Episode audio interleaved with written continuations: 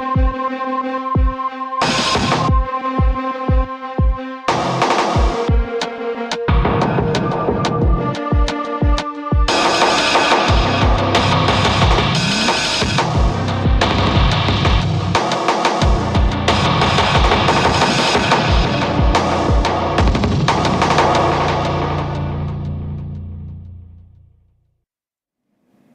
Всем добрый день, 15.00 в Москве, у микрофона Лиза Никина, и это программа «Персонально ваш». В гостях у нас сегодня Александра Филипенко, старший научный сотрудник Института США и Канады. Александра, здравствуйте.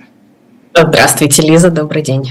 Но самая обсуждаемая тема, конечно, этой недели – это слив, якобы слив разведывательных данных Соединенных Штатов, согласно которому они шпионили не только за своими врагами, но и за своими союзниками, среди которых Украина, Южная Корея и Израиль. А, скандальная тема, скандальная информация. Насколько, на ваш взгляд, правдоподобные данные, что это действительно слито, что это действительно а, информация, которая была в разведке Соединенных Штатов, а не какой-то фейк? Тут сложно сейчас очень вообще определить, что это все такое. А, в целом очень интересно, что эти документы целый месяц э, лежали спокойно, их никто не замечал, и только сейчас на них обратили внимание. Пишут, что даже какая-то часть с января была опубликована. Тем более, тем более. Ну, то есть вот и главное, что трудно определить мотивы утечки этих документов. И, и поэтому очень сложно определить, что это утечка, откуда она произошла. Это, может быть, разборки внутри США, каких-то ведомств разведывательных внутри. Э, или это что-то, какие-то действительно э, иностранные агенты, хочется сказать. Э, потому что проблема в том, что это, этот, эта утечка касается широкого круга тем. И содержится информация действительно как о, об операциях Вагнера в Африке, так и об Израиле, так и о помощи Украине, так и о Южной Корее, и вообще о том факте, в том числе, что, э, который можно назвать, согласно международному праву, вмешательством во внутренние дела независимого государства. Все, что касается Украины в первую очередь, и вообще, ну, можно даже сказать, такого контроля за тем, что там происходит. Э, поэтому тут очень сложно определить, э, что это в действительности такое и кому это выгодно. Часть документов, как мы видели, они э, какие-то были, э, то, что называется doctored, то есть изменены некоторым образом, и опубликованы две версии, и отредактированные, и не отредактированные. И, в общем, обычно, если разведывательное какое-то агентство или какая-то страна имеет доступ к секретным документам, к секретным материалам, и она решает их сфальсифицировать, фальсифицировать каким-то образом, то обычно она не обнародует две версии документов. То есть поэтому здесь вообще гораздо больше вопросов, чем ответов на данный момент. Но тот факт, что в принципе эти документы появились в сети и что сейчас проводятся очень серьезные расследования, э, это в любом случае ударяет по США, ударяет по стабильности внутри и по отношениям, в том числе и с союзниками, ну, в первую очередь, такими ближайшими союзниками, как группа Five Eyes, Э, так называемая, в которую входят как раз Канада, США, Канада, Австралия, Новая Зеландия и Великобритания. Э, в первую очередь вот по таким ближайшим союзникам, по отношениям с ними это ударяет. А что мы вообще знаем об американской разведке? Подобные сливы раньше бывали? Э, самое прекрасное, что мы не так много знаем американской разведки, на то она и разведка. Но да, конечно, подобные, ну, то есть подобные по объему, наверное, я такого не припомню, конечно. И особенно учитывая, что достаточно интересно, э, как это было опубликовано, потому что первый, конечно, э, приходит в голову Сноуден и вот такого рода появление информации. Но здесь информация появилась, в том числе, если посмотреть на фотографии, фотографий это же и фотокопии, ну то есть это копии, э, фотографии документов э, распечатанных. Просто это фотографии распечаток, а вообще-то принтеров, которые могут распечатать секретную информацию, их ограниченное количество, как говорят некоторые источники в США, и это сужает некоторым образом поиск. То есть либо это какая-то разветвленная сеть, либо, ну в общем, очень интересно, каким это образом все попало э, и, и было опубликовано.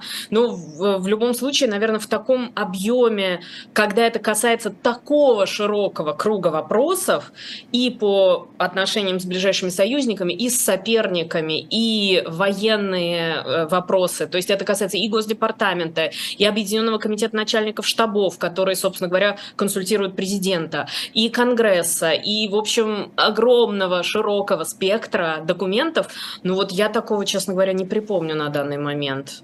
А это может быть выгодно какой-то из политических структур внутри США? То есть могут ли это быть какие-то внутренние игры?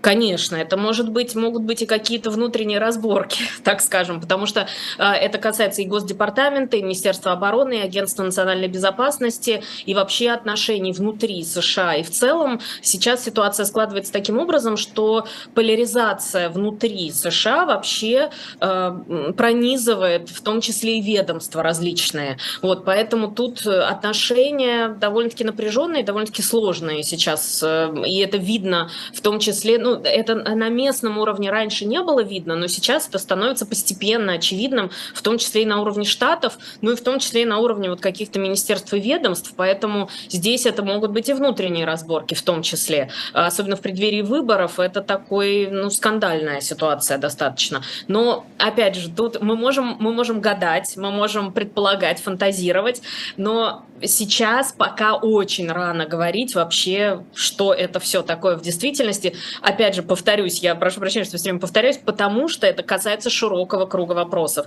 Это правильно, так и надо было запутать следы специально таким образом. Нужно было вывалить всю эту информацию, чтобы никто не понял, для чего это нужно. Может, это вовсе не касается Украины так напрямую, может, это вообще совсем с другой стороны заход с Азиатско-Тихоокеанского региона, например. Все, что касается Тайваня, Китая и вообще от Китая и России. Э, то есть, может, это вообще касается других вопросов. В первую очередь, мы, конечно, обращаем внимание на Украину в нынешней ситуации, понятное дело. Но вообще ощущение, что больше всего это вредит самим Соединенным Штатам. Да, да. И отношениям внутри страны, и доверию, э, потому что вообще вопрос доверия для США, ну это тоже такая большая отдельная тема. Э, нам, как выходцам из э, Советского Союза, очень сложно представить себе доверие к государству и вообще к каким-то государственным структурам, такое действительно серьезное доверие. А для американцев там доверие например, в избирательную систему, то, что выборы проходят честно, это какие-то принципиальные вопросы, в том числе разведывательные ведомства, вот э, и честность США на международной арене, невмешательство в дела независимого государства, это очень важный вопрос, конечно же. Э, все, что касается, ну вот того самого контроля над Украиной, за Украиной, скажем так. Вот и, конечно, это все очень, ну ну, не то, я не хочу сказать, это подмывает какие-то основы государства, но это, конечно, вносит еще больше разделения, той самой поляризации, которая и так присутствует. Это вредит США в первую очередь внутри, но и да, отношениям с партнерами тоже, конечно, союзниками. Вот, исходя из этого, насколько вам кажется правдоподобной версия о причастности России к происходящему? Вот тут, мне кажется, стоит вернуться к этой мысли о том, что если бы это была информация, раздобытая Россией, то не вот э, документы же часть была э, отредактирована, вот так э, мягко сказать, отредактирована в э, плане потерь Украины и потерь России, потерь двух сторон. Там была отредактирована эта информация, если бы это вот исключительно было добыто Россией каким-то образом, я сомневаюсь, что оригинал бы тогда попал в сеть, и оригинал также был опубликован. Тогда были бы опубликована только та информация, которая выгодна России. А тут мы видим, что есть информация опубликованная, которая вовсе ну, не, не, такая, э, не такая, которую хотел бы увидеть Кремль на просторах интернета. Поэтому вот здесь именно это меня наталкивает на мысли, что вряд ли это дело рук исключительно российской стороны. Опять же, тут можно говорить о том, что это какое-то единение нескольких заинтересованных лиц и разных сторон конфликта, скажем так, с США, но, тем не менее, вот мне кажется, что именно тот факт, что были опубликованы и отредактированные данные, и оригинальные документы, это говорит о том, что это, ну, уж точно, по крайней мере, не исключительно российская сторона это добыла. Хорошо, а что касается информации, касающейся Украины в этих опубликованных документах, э, насколько она э, действительно вредит Украине, если мы воспринимаем ее как абсолютно правдивую, как, э, та информ... как ту информацию, которую действительно добыли Соединенные Штаты? Э, тут, э, конечно, в первую очередь это касается контроля за независимым государством, за это вмешательство во внутренние дела национального государства. Это говорит э, скорее, ну это говорит, опять же, не в пользу США одновременно, и это говорит еще немножко о том, что все-таки США хотели бы, ну, не только, может быть, как-то подсказывать, но и контролировать финансовые потоки, которые идут туда, потому что очень много было критики со стороны американских избирателей в том, что э, передается большое количество средств, оружия, и неизвестно, как это в дальнейшем используется. Но вот э, американская сторона, значит, хочет знать четко, как это используется, и э, вот готова контролировать в том числе и действия украинской стороны. Поэтому здесь это, опять же, на США, это США показывает не, не в самом выгодном свете. Все, что касается Украины, конечно, украинская сторона, наверное, не хотела бы слива какой-то информации касательно того самого контрнаступления, про которое так много все говорили, и так много продолжают говорить. И, конечно, Киев поспешил э, опровергнуть э, сведения, которые были опубликованы, сказать о том, что, в общем, это никак не относится к истине, не является правдой. Э, ну, тут э, это уже, конечно, все-таки, э, поскольку мы находимся в таком, э, на этом историческом витке, когда, в общем, получается, что верить никакой стороне нельзя на данный момент, касательно особенно каких-то военных продвижений, контрнаступления, наступления и чего угодно, то это тем более еще больше запутывает следы. И здесь вот тут вопросы, одни сплошные вопросы. Я бы хотела иметь какие-то ответы, но я предполагаю, что даже в тихих кабинетах Госдепартамента и Белого дома там э, они выразили тревогу, обеспокоенность. Но я думаю, в действительности там огромный уровень тревоги этой и обеспокоенности. Я думаю, что они сами не знают сейчас ответов на те вопросы, которые мы пытаемся сейчас разобрать каким-то образом. Просто есть ведь еще версия, что на самом деле этот слив э, нацелен на дезинформацию, дезориентацию России, чтобы она получила неверные сведения о состоянии Украины украинских войск об их местоположении. Вот да, вот именно, что сейчас никому, получается, нельзя верить никак. Тут можно гадать, можно очень долго гадать. Может быть, э, в действительности это так, может быть, наоборот, это может быть очень хитрый ход российской стороны, что специально были опубликованы две версии документов, чтобы никто не подумал, что это Россия может так опубликовать. Э, может быть, это украинская сторона, может быть, США специально передали эту информацию. Вот бывает же такое, что ведомства, разные министерства и ведомства передают дают, ну, каким-то образом тайным э, информацию в прессу, и она вот возникает. Вот, может быть, действительно специально опубликовали, тем более, если говорят, что еще в январе, но уж как минимум там более месяца назад, уж точно, э, вот как каким-то образом попытались эту информацию сами США, э, в общем, распространить, а может быть, в действительности там в этих тихих кабинетах сидят, посмеиваются, и на самом деле все в порядке. Но тут мы можем, к сожалению, только гадать. Тут вот действительно ответов нет. Сейчас. А есть уже реакция американского общества на этот слив? это вызывает тоже вот то самое, то, рост уровня недоверия. Это очень важно, особенно учитывая, что сейчас не такой хороший рейтинг у Белого дома, не такой высокий рейтинг у президента Байдена, и учитывая, что, в общем, сейчас уже дело к выборам должно близиться, э, по крайней мере, к праймарис республиканским и к вообще дебатам э, между кандидатами в президенты. Все уже идет к выборам. И, конечно, сейчас любые вот такие подвижки в плане доверия к Белому дому, это, конечно, не очень хорошо в любом случае. Поэтому для американского общества, хотя э, не такое большое влияние, не, не так а, на, про это говорили, как про того же Сноудена, например. Потому что, что касается Сноудена, здесь есть очень важный момент, э, когда информация публикуется, которая представляет, представляет собой угрозу конкретно каким-то гражданам США или разведчикам, или тем людям, которые находятся где-то э, вне территории США, это, конечно, вызывает э, действительно большую тревогу среди американцев. А тут это какие-то вот разборки между а, министерствами и ведомствами, это что-то между какими-то странами, это касается вот Украины и России, где-то это все равно далеко достаточно. И, в общем, вот эта концентрация на внутренних делах, она здесь тоже сказывается, поэтому тут э, среди американцев есть обеспокоенность, но только в смысле доверия государству, доверия Белому дому.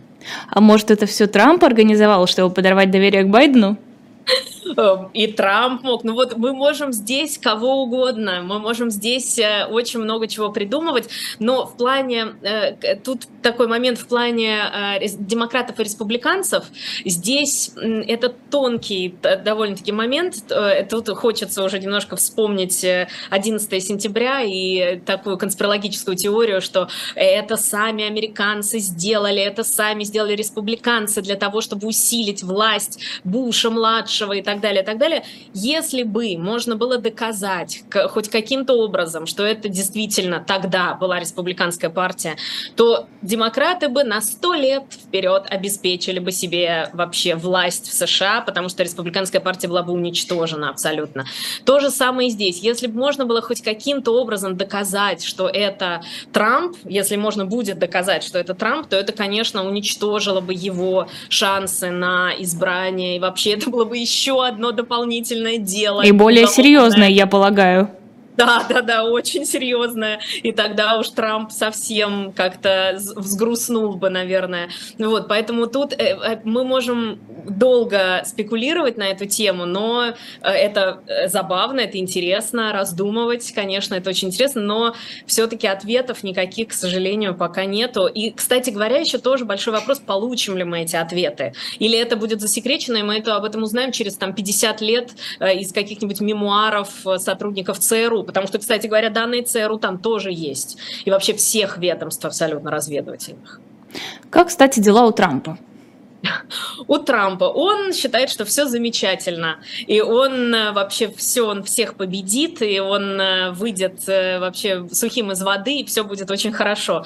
Но у Трампа относительно того, как могло бы развиваться, у него все-таки действительно дела, в общем-то, неплохо, потому что по делу, которое касается, которое было проведено в Нью-Йорке, которое касается фальсификации деловых документов с намерением скрыть еще другие категории преступлений, как это было сформулировано в обвинениях, выдвинутых ему. Э, это связано с выплатой Сторми Дэниелс, а точнее связано не конкретно с выплатой, потому что платить, пожалуйста, он мог бы ей платить, если бы он э, сам, например, лично платил из своего кармана. А тут это такая э, схема, которая была провернута через его э, на тот момент э, юриста и помощника Майкла Коэна, э, который заплатил 130 тысяч евро, долларов, прошу прощения, долларов порно-актрисе Сторми Дэниелс за то, чтобы она не продавала свою историю о связи с президентом Трампом в период предвыборной кампании. Но это дело, которое, понятно было, что ареста не будет, его могли, максимум, что могли запросить прокуроры, они могли запросить э, подписку о невыезде из штата Нью-Йорк. И тогда Дональд Трамп был бы вынужден оставаться в Нью-Йорке и не мог бы так эффективно вести свою предвыборную кампанию. А сейчас ему даже его не попросили оставаться в Нью-Йорке, он может летать по США, это никак его не ограничивает в его деятельности, он может продолжать предвыборную кампанию, он может говорить все, что он говорит про Элвина Брэга. Элвин Брэг это вот как раз прокурор Манхэттена, он говорит, что Элвин Брэг сам преступник и расист Элвин Брэк темнокожий, и что он ненавидит Трампа, и что судья, которая, а, значит, заседает в окружном суде Манхэттена, она ненавидит Трампа, и семья судьи ненавидит Трампа, и все Трампа ненавидят. Вот, поэтому он может говорить все, что угодно, выступать перед своими избирателями, собирать деньги. Кстати, насчет денег и насчет как, того, как у него дела, помощник Дональда Трампа заявил, что за 4 дня кампания, предвыборная кампания Дональда Трампа, за 4 дня с момента объявления большого жюри о том, что Трампа будут, э, Трамп предстанет перед судом, и до момента э, до того дня, когда он предстал перед судом, и его отпустили, э, компания Трампа собрала вот за 4 дня 7 миллионов долларов. Это рекордная сумма небольшими пожертвованиями. Собственно, сам помощник Трампа заявил, что это рекордные были цифры. Ну, поэтому, в общем, не так все плохо в штабе Трампа, но относительно Трампа еще проводится энное количество дел. В первую очередь это касается, конечно, э, штата Джорджия. Это вот самое серьезное в действительности дело, которое сейчас э, рассматривается, которое сейчас проводится. Это связано с тем, что э, президент Трамп звонил госсекретарю штата Джорджия в с просьбой найти недостающие 10 800 голосов, а это то число голосов, которое отделяло его от Байдена и от победы в штате Джорджия. Э, вот это вмешательство, на самом деле, в избирательную кампанию и в подсчет голосов, и вот это серьезное достаточно дело. Сейчас пытаются решить большое жюри, стоит ли выдвигать обвинения или еще дальше нужно проводить расследование. Ну и плюс еще несколько дел, э, это те же самые секретные документы, это красной нитью через все проходят только секретные документы Трампа. Эм, это это и шест, дело 6 января, это и дело против Trump Organization, ну, в общем, там целый веер просто, карты три колоды э, этих дел против Трампа, но пока это никак не влияет на его предвыборную кампанию, пока он может прекрасно избираться и быть избранным, избирать и быть избранным. Он еще и футболки же выпустил с э, своим вот стилизованным изображением под фотографией, которые делают в полиции, там, анфасы в профиль. Да. Да, да, да, да, да. Ну и вообще он, из... ну он, конечно, правильно использует это в свою пользу. Это все используется, э, в общем, для популяризации. Хотя очень забавно, потому что, если вы помните, он начинал с "Lock her up", э, посадите ее. Это касалось Хиллари Клинтон. Это был известный такой крик, когда они во, время э, выступлений перед аудиторией он часто кричал "Lock her up", и его очень поддерживала аудитория. А теперь немножко "Lock him up" получилось получается, и как-то вот Трамп тут теперь оказывается в этой роли. Вот, но использует это в свою пользу, да. Насколько успешно, сколько людей сейчас готовы голосовать за Трампа, если такие исследования проводятся? Но сейчас уровень поддержки его не такой высокий. Сейчас, э, ну вот если смотреть по всем США, там порядка 38-37%, вот по-разному. У него рейтинг не очень хороший. А, то есть э, то, что называется, если бы э, голосование проходило в эти выходные, за кого бы вы проголосовали. Вот, ну то есть у него ниже 40% сейчас рейтинг и достаточно высокий рейтинг, то, что называется unfavorable, то есть, э, ну, не, не, не принятие Трампа, ну, то есть он не, сейчас среди тех самых колеблющихся избирателей, которые вообще-то на самом деле решают исход выборов, потому что есть зарегистрированные демократы, зарегистрированные республиканцы и какое-то количество колеблющихся избирателей, за которых идет основная борьба. Э, и вот те самые колеблющиеся избиратели сейчас не очень готовы голосовать за Трампа. Это связано, на самом деле, даже тут Сторми Дэниел Дэниелс не играет такую большую роль, и вот эта вот э, выплата не играет такую большую роль, э, арест не играет роль, играет роль 6 января, играет роль захвата. Действительно серьезно играет роль серьезную играет роль. И Джорджия, вот то, что будет в Джорджии, даже не важно, если будут просто предъявлены обвинения и об этом станут говорить еще больше, вот это тоже сыграет еще очень большую роль, потому что это нас возвращает к той самой теме, ну это, какие, это такие вот основы основ, какие-то дважды два американской политики, скажем так, вопрос доверия.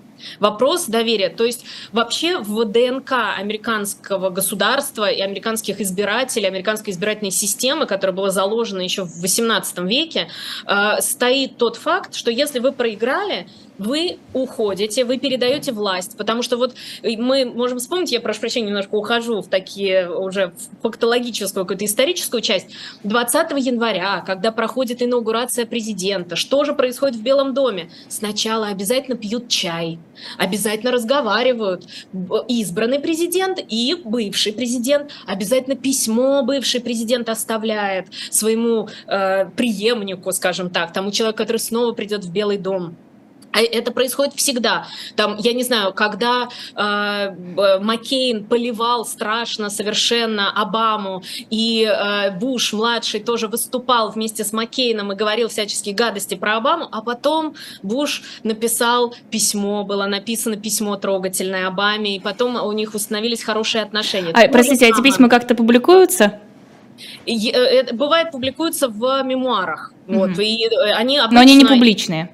Они не публичные, нет. Это оставляется всегда, это тоже такие все символические жесты из 18 века в столе в Белом доме, в овальном кабинете обязательно рукописный, значит, текст должен быть. Ну, то есть это все такие милые, э, немножко рюшечки американской политики, которые на самом деле так важны для избирателей, и тот факт, что президент может подстрекать к мятежу, но это что-то вне понимания американцев. Это что-то, ну как это так? Ну, ну он уже проиграл. Ну, во-первых, как это можно себе представить? То, что, что, собственно, что такое 6 января? 6 января вице-президент, потому что вице-президент официально является президентом Сената, в кавычках, э, потому что 50 на 50 в Сенате, там, значит, ну, это и он президент Сената, э, ну, в общем, короче говоря, он должен у, э, удостоверить, закрепить результаты выборов. И именно 6 января, когда уже все было давно посчитано, и уже понятно совершенно, что Байден, просто чисто формально Майк Пенс должен был заявить, все, да, вот, мы посчитали, все точно, это, э, значит, Байден, все. И тут Трамп э, говорит, что его Майк Пенс предал и так далее. То есть это совсем что-то не из американской политики, это откуда-то из другого другой оперы совсем. Это абсолютно непонятно американским избирателям. Поэтому те самые колеблющиеся избиратели, для них это прям красный флаг был. Это очень... Не, не, не хотят они продолжать отношения с таким президентом. А Трамп письмо-то оставил в итоге Байдену? Нет, и не было чаепития, ничего этого не было. И вообще это все было совсем не так, как обычно это происходит. И ведь э, не было однозначного, вот то, что называется concede, когда признает поражение, не было однозначной речи относительно признания поражения. Он сказал, что он признает решение электоральной комиссии, он признает решение, он не признает поражение. Поэтому вот эти все, вот это все было нарушено, это все было очень не Э, ну, как сказать, э, ну, то, что называется bigger man, то есть ты больше своего проигрыша, ты, э, вот обычно это, это вот так должно происходить в американской политике, это очень важно для избирателей, чтобы все были взрослыми людьми, чтобы не было никакой особенной трясучки при передаче власти, чтобы не, не, не зашатались основы американской демократии. Это все такие вот основы основ, которые при этом Америка, вот мы все говорим, поляризована, да, поляризована, но есть вот эти основы, которые важны всем, и демократам, и республиканцам. А, вот вы сказали, что за Трампа, если бы голосование прошло завтра, проголосовали бы примерно 30% американцев. CNN опубликовал опрос, согласно которому треть американцев одобряет переизбрание Байдена, а все остальные предпочли бы кого-то иного. А кого иного? Есть ли еще какие-то кандидатуры сейчас, которые, ну, не просто вот фоновые, а правда могут а, победить в выборах, помимо Байдена и Трампа?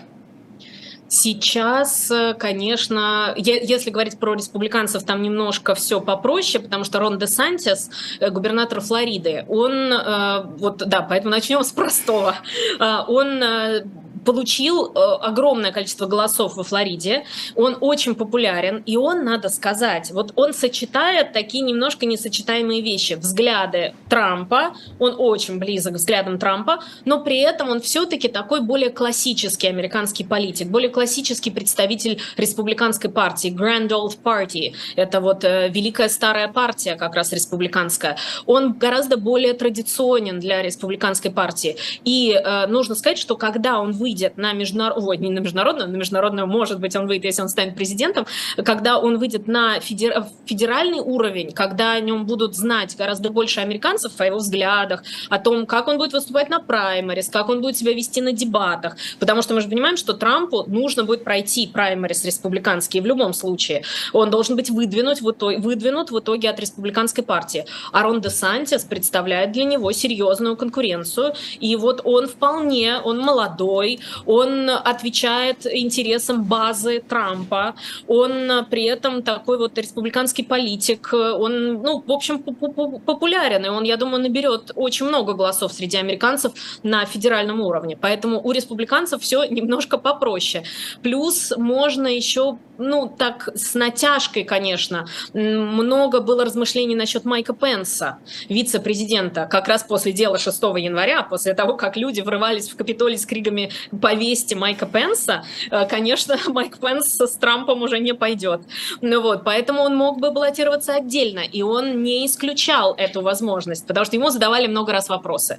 «А скажите, пожалуйста, господин бывший вице-президент, а вот э, если Дональд Трамп будет баллотироваться, вы будете за него голосовать? Как он только не извивался, чтобы не ответить прямо на этот вопрос. Он говорил, что, ну, может быть, будут какие-то другие варианты. Ну так вы будете голосовать за Трампа? Ну, может быть, будут другие варианты интересные, вот посмотрим. Ну, в общем, поэтому про Майка Пенса можно было бы подумать. Ну, еще разные есть варианты, но, скорее всего, это Ронда Сантис все-таки, как мне кажется. Что касается демократов, все-таки они по партийной линии пока действуют, и пока Байден собирается баллотироваться, они не активно не выдвигают какие-то другие кандидатуры. Конечно, там могли бы быть и другие люди. И мне кажется, что ставка в том числе была на Пита Будаджеджа. Это он сейчас министр э, транспорта. И первый закон, который был принят Байденом, это инфраструктурный закон. Как раз тот закон, который исполняет Пит Будаджедж. А это все, что касается, это э, мосты, дороги, перестройка э, железнодорожных путей. Все, что очень важно, конечно, для американцев, потому что немножко устаревшее там все в действительности. Э, так нам кажется, что все супер новое и все, но это, это из кино, только из голливудского. А дороги, мосты, железные дороги, аэропорты, не то, что оставляют желать лучшего, но, в общем, не в самом лучшем состоянии. Вот этот инфраструктурный закон, который был принят, его исполняет как раз, и лицом его является Пит Будаджедж. И мне кажется, это совсем не случайно, что Байден его именно туда подвинул. Но но пока ярких кандидатур нет, именно потому что они придерживаются, что называется, партийной дисциплины. А, дилетантский совершенно вопрос, но тем не менее, а самоудвиженцы в США возможно?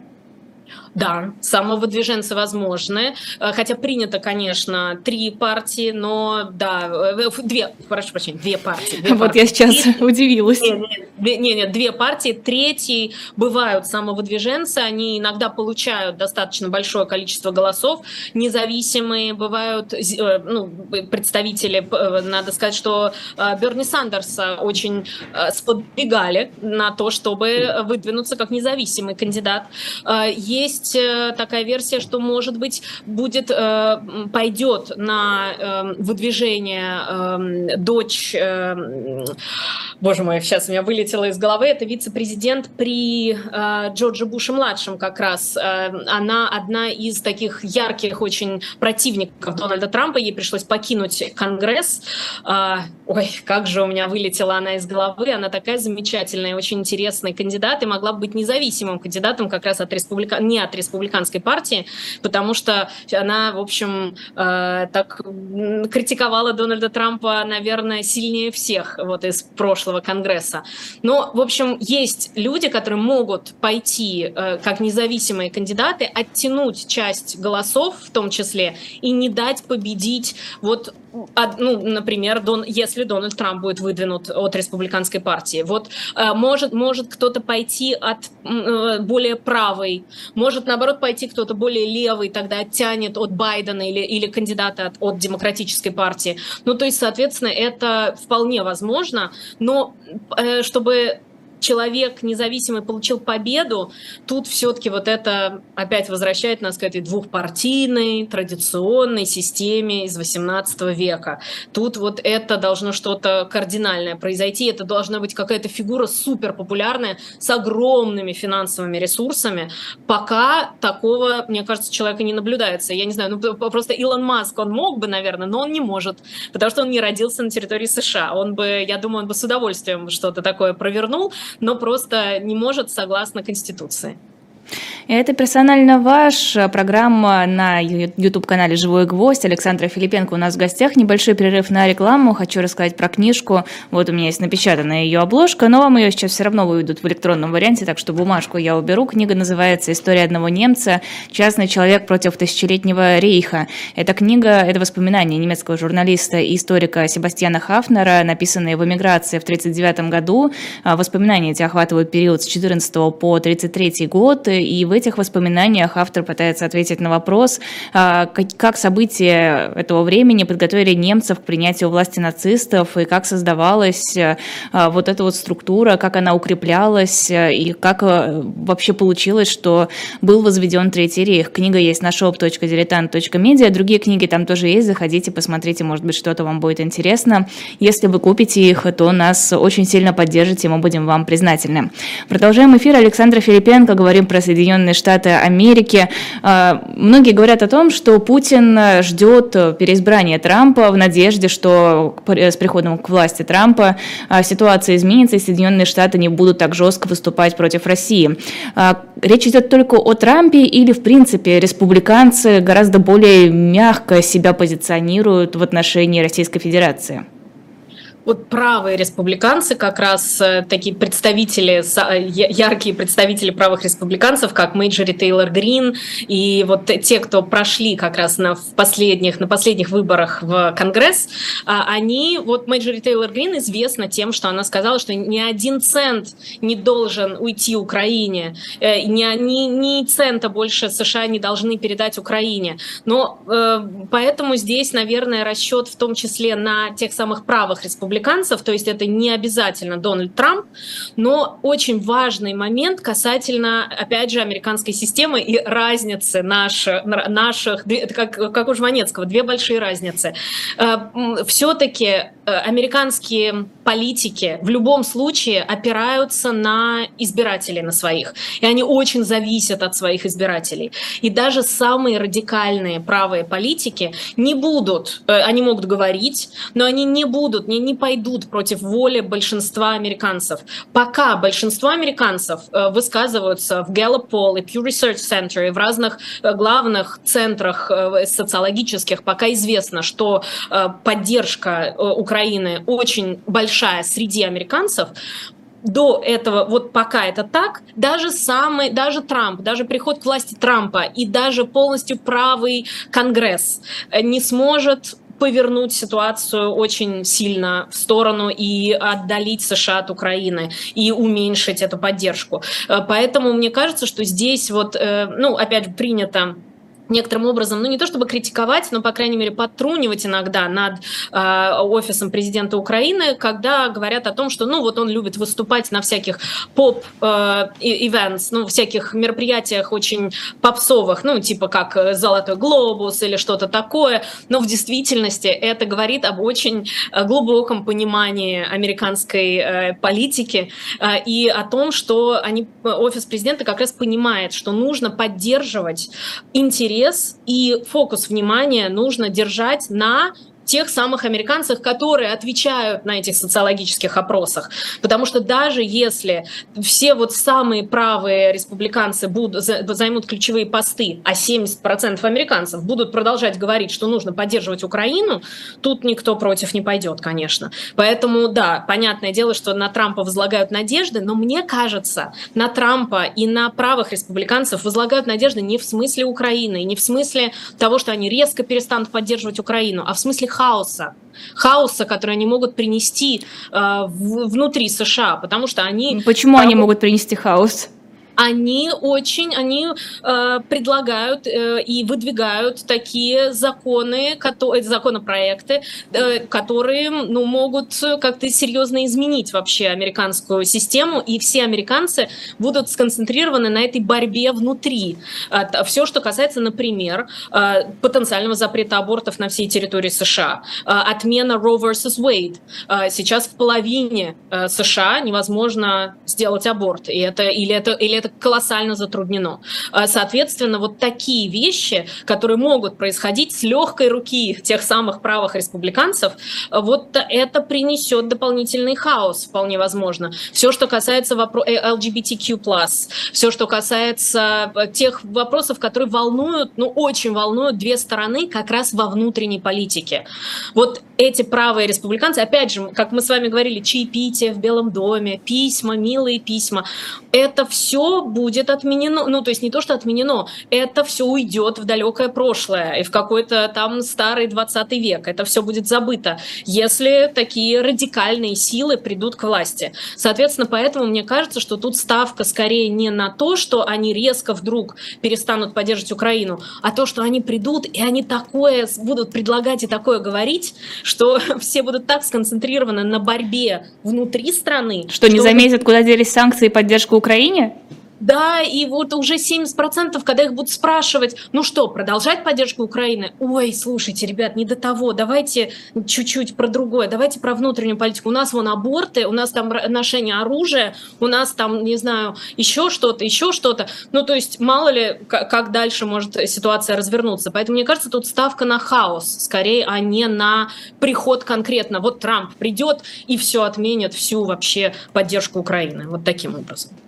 А, Трамп тут в своей социальной сети написал а, просто без всяких пояснений три слова «Третья мировая война».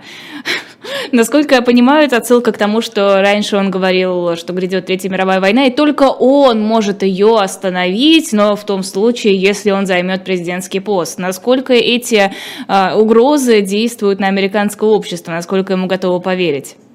Вот что это, как не хаос? Что это, как не привнесение хаоса во внутреннюю политику? Что это, как не отвлечение внимания в том числе? А, потому что вот эти вот три слова в Truth Social, что это может значить? Это может значить, а это может касаться Азиатско-Тихоокеанского региона, это может касаться каких-то проблем внутри США, это может касаться Украины, это может касаться вообще всего, чего угодно совершенно, э, там, Европы. Э, вот вот это тот самый хаос, который, в общем, ну, такой э, хаос и одновременно и привлечение внимания, и э, такое разжигание дискуссии. Вот это вот все, что в том числе несет с собой э, такой супер, супер успешный и супер профессиональный шоумен э, Трамп. Э, все-таки человек, вышедший из шоу, он остается шоуменом, конечно же. Поэтому здесь, э, да, он говорит о том, что он, э, его же книга называлась Art of the Deal, что он э, идеально может совершать сделки, он идеально может э, какие-то соглашения заключать, он может всех уговаривать, кого угодно. Но что-то в период его президентства мы как-то, мне кажется, никаких особых deals мы не заметили. Ну, может быть, я не заметила, может быть, я не права, что каких-то супер сделок с союзниками, каких-то новых союзов, выгодных для США, новых каких-то вот чего-то привнесенного, что-то, ну вот art of the deal как-то э, в книге было очень хорошо, на деле как-то вот, мне кажется, не было такого большого успеха. Поэтому да, это отсылка в первую очередь к тому, что Трамп э, может всех помирить, может все решить, э, все устанут побеждать, как он любит говорить, you'll be tired of winning, и вообще все будет замечательно, только нужно забрать страну обратно, нужно, чтобы республиканцы победили, и чтобы только он, конечно, возглавлял республиканскую партию. И вот как раз мой коллега мне написал сейчас, что э, Лиз Чейни зовут ту замечательную республиканку, которая могла бы бросить ему вызов. Mm вот, и э, вот что не такие, как Лиз Чейни, должны возглавлять республиканскую партию, а только Дональд Трамп, только он, э, только он может э, как-то спасти Америку и спасти всех от Третьей мировой войны. Ну вот э, это да, но э, опять же, как, что это, как не тот самый хаос, не та самая тревога, не тот самый, ну такой вот поворот, как, как в кино какой-то саспенс, что это, э, вот куда-то герой какой-то завернул, вот Третья мировая война, все, сейчас все рухнет. Ну и должен, нужен какой-то э, супермен, который всех спасет. Вот Трамп так себя и представляет. И, и, конечно же, вокруг все враги, которые хотят не дать ему спасти Америку. Вот, но это такой интересный очень подход, конечно, и интересно, как это переживет республиканская партия, потому что это ну, серьезный вызов вообще для самой партии, конечно же, в том числе. А, есть же еще история с Макроном. Он а, после визита в Китай сказал, что Европа не должна втягиваться в противостояние США и Китая из-за Тайваня и подстраиваться под американский ритм. А, к чему может привести вот такое высказывание Макрона? Может ли это привести к какому-то разладу США и Европы? Сейчас вообще наблюдается такой некоторый разлад э, США даже с э, такими союзниками близкими довольно-таки. Это и с Израилем есть некоторые вопросы, некоторые сложности. И вот Европа, вот сейчас э, вот эта попытка перекидывания мячика все время в плане поддержки Украины, э, все, что мы наблюдали с Германией, э, арабские страны. Вот, то есть, ну, в принципе, ситуация на международной арене не самая благоприятная сейчас. И, конечно, Байден и администрация администрация Байдена, администрация демократическая, они себя позиционируют как в первую очередь администрацию, которая воссоздает э, эти, это единство между США и Европой, которая усиливает это единство. Э, потому что при э, администрации Трампа сложная ситуация была даже с Канадой. Уж казалось бы, уж какой самый близкий союзник США, ну уж куда дальше. И для Байдена, конечно, это все ну, тоже определенный вызов скажем так. Но я думаю, что именно в связи с тем, что им так важно сохранять единство с Европой, так важно сохранять хорошие отношения с союзниками и показывать, как важно НАТО, как важен Североатлантический альянс, как важно вообще сотрудничество с Европой, вот с близкими партнерами. Именно из-за этого, ну, я не думаю, что это как-то серьезно повлияет. Слова Макрона, я не думаю, что серьезно повлияют на отношения. А как повлияют на отношения слова американского сенатора от Флориды Марка Рубио, который пригрозил оставить Европу самостоятельно разбираться с Украиной и сфокусироваться на тайваньском вопросе? Вот это как раз один, одна из тем для республиканцев. А, Марко Рубио, кстати, один из тоже популярных очень сенаторов, и он выдвигался в президенты, и вообще на него возлагались очень большие надежды в какой-то момент, особенно там в период президентства Обамы, и вообще он был такой популярный очень политик. А, э, поэтому, конечно, есть вот это, а, как сказать, этот взгляд, он очень популярен в США, что нужно немножко оставить Европу, уже хватит поддерживать, нужно обратиться в Азиатско-Тихоокеанский регион, нужно туда смотреть, туда самые, там самые большие конкуренты США, там в действительности э, проблемы, там могут быть проблемы для США. Поэтому это очень популярный, конечно, конечно, взгляд, и среди, ну, опять же, среди республиканцев, среди правых республиканцев, поэтому тут это, это такой серьезный вызов. Но, опять же, тут это немножко нас возвращает к вопросу а, социологических опросов, вопросу опросов, к социологическим опросам и к тому, что думают американцы. Но, тем не менее, это очень популярный сейчас взгляд, что да, ну, нужно поменьше сейчас на Европу, а смотреть больше туда, на Китай и вообще, что там происходит. А вот как раз э, Майк Маккол э, в интервью Fox News сказал, что, в общем-то, если Китай начнет в отношении Тайваня операцию, США готовы отправить своих военных на Тайвань. Это пустая угроза или США действительно готовы в это ввязаться? Здесь это вопрос э, отправки военных. Вот, кстати говоря, касательно поддержки Украины, но про это уже такое общее место, что э, про это даже как будто глупо говорить, само собой разумеется. Такой высокий уровень поддержки, потому что там нет американских военных, потому что американские военные не э, теряют, не, не гибнут там. Соответственно, вот потому поэтому... что сейчас это просто как на спортивном матче болеть. Да, мы вот за этих здорово, победы вам, но сами мы ничего делать не будем. Да, и мы выделим деньги, мы форму вам хорошую купим красивую, и мы новый вам мячик или там что нужно, ракетки. Но вот да, но мы где-то сбоку находимся. А вот отправление уже американских солдат – это сразу обрушает всю поддержку в действительности.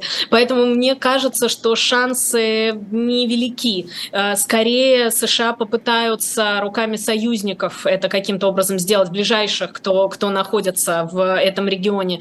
Поэтому тут, ну вот, у меня есть некоторые сомнения на этот счет. Однако, ну, ни, ни, ничего нельзя сбрасывать со счетов, и все, э, скажем, вся, вся слитая информация, вот эти вот утечки, они, в общем, общем, несколько иногда противоречат тому, что, как это выглядит внешне.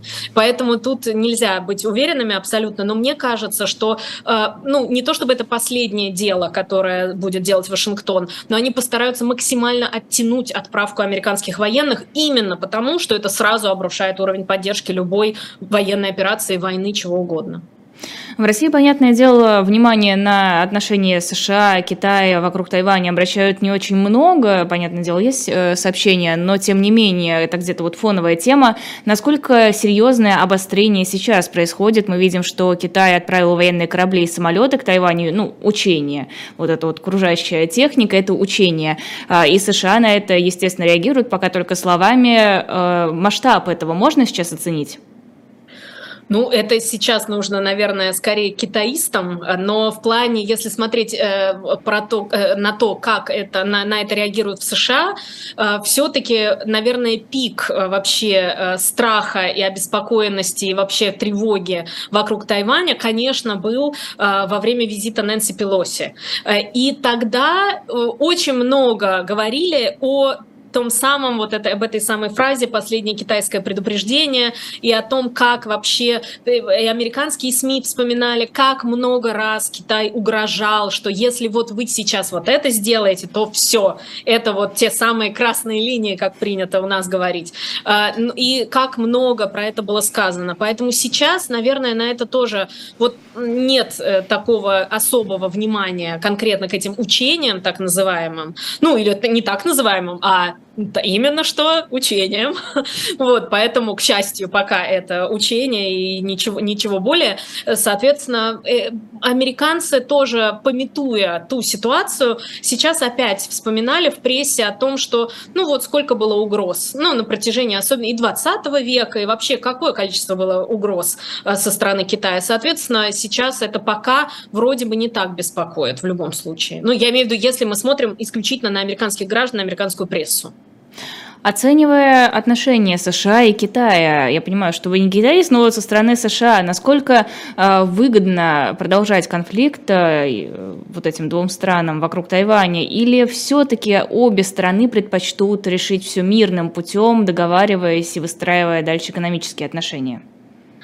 Конечно, в первую очередь, как, как это принято говорить, it's the economy stupid. В первую очередь все это касается, конечно, а, экономики, все, все это касается торговли.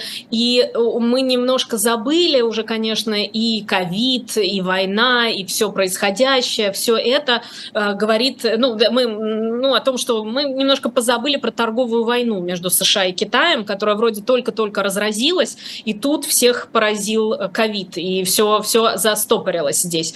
Э, поэтому, конечно, все равно самое главное – это экономика. Самое главное – все развивается вокруг э, выгоды, вокруг того, кто будет контролировать торговлю в этом регионе, кому это выгодно. И поэтому сейчас как раз, если говорить про стратегическую стабильность, ту самую, которая набила оскомину уже, у кого какие ракеты, сколько, где и как они расположены, э, сейчас США говорят, что обязательно нужно включать Китай во все сделки все договоры по стратегической стабильности. То есть я уже сейчас себе с трудом могу представить, что будет какая-то дву, исключительно двусторонняя сделка между Россией и США. Китай наверняка будет включен в любые договоры по стратегической стабильности. Это говорит о том, что США готовы, хотят разговаривать и включать Китай максимально, и максимально взаимодействовать. Соответственно, вот эти интересы в регионе отстаивать, но через договоры, через какие-то сделки те самые самые, ну и партнерство, и ну, конкуренцию-партнерство. Поэтому Здесь, мне кажется, не стоит ждать какого-то э, военного или какого-то другого противостояния, потому что все-таки всем понятно, что сейчас более чем достаточно Европы, и нужно договариваться. Ну и, соответственно, вот США в любом случае в первую очередь заинтересованы договариваться, заинтересованы, ну, как-то выгодные сделки, конечно же, заключать. Ну и пытаться Китай включить в эту стратегическую систему стратегической стабильности мировой, в том числе то, что Китай тоже ядерная держава, тоже надо помнить. Укрепление отношений, особенно на фоне войны России и Китая, насколько беспокоят Соединенные Штаты? Э, беспокоят. Э, и даже слитая информация говорит об этом. Конечно же, все секретные сведения, являются они правдивыми или не являются, мы тут не, не знаем. Но если мы их за чистую монету принимаем, понятно, что это очень беспокоит. И потому что оценка э, деятельности Китая и реакции Китая на э, предоставление Украине ракет э, средней дальности и большей дальности, э, это все беспокоит, конечно, США, и поэтому все, что касается сближения между Москвой и Пекином, эта тема, в общем, для серьезных обсуждений, скажем, в Вашингтоне, в Белом доме в том числе, потому что в любом случае, конечно, если, опять же, экономика, экономика, экономически Россия далеко не такой сильный конкурент э, США, как Китай. Э, Китай самый настоящий конкурент, но тем не менее, благодаря ресурсам, благодаря тому, что Китай может получить от России, вот это уже вызывает вопросы. Поэтому сейчас главная конкуренция, мне кажется, происходит по той линии, что США пытаются уговорить, ну то есть не уговорить, показать всем партнерам в том регионе, что они являются выгодными не Китай, а они являются выгодным э, для торговли, для отношений, для всего. Если брать Индию, Индия очень важна, важна, конечно, и вообще весь этот регион, конечно, очень важен. Вот, соответственно, Сейчас главное уговорить э, все страны, э, чтобы они в первую очередь США торговали, и в первую очередь США выстраивали отношения. Ну, понятное дело, сейчас Россию уговаривать США не будут ни в чем, но, э, и, но отношения между Китаем и Россией вызывают опасения только с точки зрения того, что может Китай получить от России и как усилиться, соответственно, в регионе. Но не с точки зрения того, что Китай может России дать.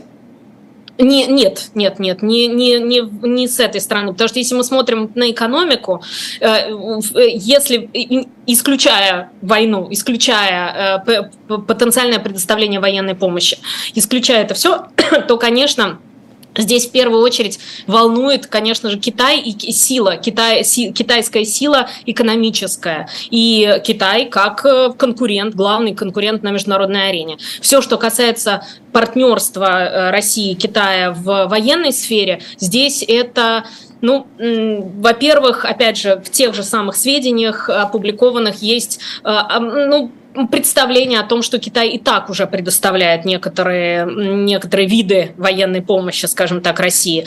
Соответственно, есть уже понимание, что такая помощь идет в любом случае, что Китай и туда, и туда предоставляет, продает и дроны и прочее, прочее.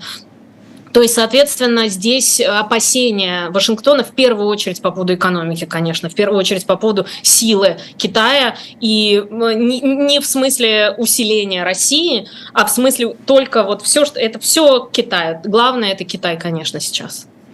Wall Street Journal пишет со ссылкой на собеседников в Белом доме, что США готовы к творческим решениям для потенциального обмена Эвана Гершковича и Пола Уиллуна. Что может иметься в виду под творческими решениями? Ой, очень интересно. Творческие решения сразу как-то, да, э, как-то вызывают даже, даже опасения некоторые, потому что хотелось бы, чтобы были это не творческие, а какие-то реаль, реалистичные решения. А, но тут, э, конечно, в первые в голову приходят э, те самые потенциальные, опять же, все невиновны, пока не доказано обратное, потенциальные шпионы, которые были арестованы в, а, в Словении. Mm-hmm. Соответственно, это это кажется как естественный обмен. Но вот что имеется в виду под творческими решениями? Вот, вот творческие тут... вызывают больше всего вопросов. Вот, вот, вот. Это вызывает какие, какую-то обеспокоенность э, максимальную, нужно сказать. Э, поэтому, не, не знаю, здесь э, можно, опять же, это возвращает нас к началу разговора, можно спекулировать очень много о том, кого могут запросить и кого в действительности хотят видеть, кого хочет видеть российская сторона. Но тот факт, что э, Эван Гершкович был арестован, это все все-таки говорит скорее о том, что есть какие-то конкретные, как мне кажется, это говорит о том, что есть какие-то конкретные лица, которых, США, которых Россия хотела бы увидеть в, в этом обмене. А, две минуты. У нас последнее сообщение. Портал Axios пишет о том, что президент США Джо Байден намерен использовать ТикТок для своей предвыборной кампании. Насколько я понимаю, ТикТок в США считается угрозой национальной безопасности. Это как? Да, вот это очень интересная информация. А, может быть, это вообще какой-то, да, очень хитрый ход э, относительно партнерства с Китаем. Может быть, мало ли. А что за портал Axios? Это насколько э, заслуживающее вот, доверие? Да, это нужно проверить. Это нужно проверить еще, как э, это, эти сведения нужно проверить, хочется сказать, через Твиттер, который не китайский, а Илон Маскский. Но э, это нужно, конечно, все посмотреть э, через, ну, через некоторое время, потому что в действительности был, был же разговор о том, что нужно вообще запретить ТикТок, что нужно полностью запретить ТикТок на территории США. И, в общем, такой, как это принято говорить, вой на болотах раздался, потому что все хотят танцевать и весело проводить время в ТикТоке. Но, тем не менее, Э, некоторые опасаются, что таким образом э, Китай получает какие-то секретные сведения или какую-то информацию, в том числе собирает информацию и социологические исследования проводят в действительности через ТикТок и прочее, прочее.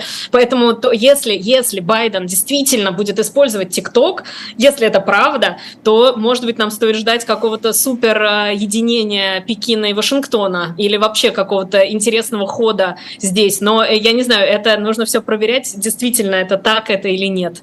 Собирается, собирается ли Байден в действительности использовать или нет. А, хотела еще поговорить про Илона Маска, но не успеем уже, к сожалению, пора заканчивать эфир. Это была Александра Филипенко, научный, старший научный сотрудник Института США и Канады. Спасибо большое, что присоединились сегодня. А, расскажу, что еще у нас в эфире сегодня будет. В 16.05, сразу после нашего эфира, будет «Атака с флангов». Лиза Лазарсон, Максим Шевченко и Никита Василенко. Я понимаю, вы все беспокоились за судьбу этого трио, но у меня на бумажке написано, что все втроем они будут. Затем в 17.05 программа «Слуха и эхо» с Машей Майер. Сможете уже сейчас начинать готовить для нее вопросы. А потом на канале «Дилетант» 18.05 программа «Тираны». В 19.05 снова на «Живом гвозде» особое мнение Аббаса Галямова, ведущий Айдар Ахмадиев. Программы «Мовчание» сегодня не будет, простите, не знаю почему, но тут написано большими буквами «не будет». И в 21.05 э, «Трификты». Приходите, подписывайтесь на наш YouTube-канал, на телеграм-канал тоже подписывайтесь и, конечно, ставьте лайки. Всего доброго! Спасибо.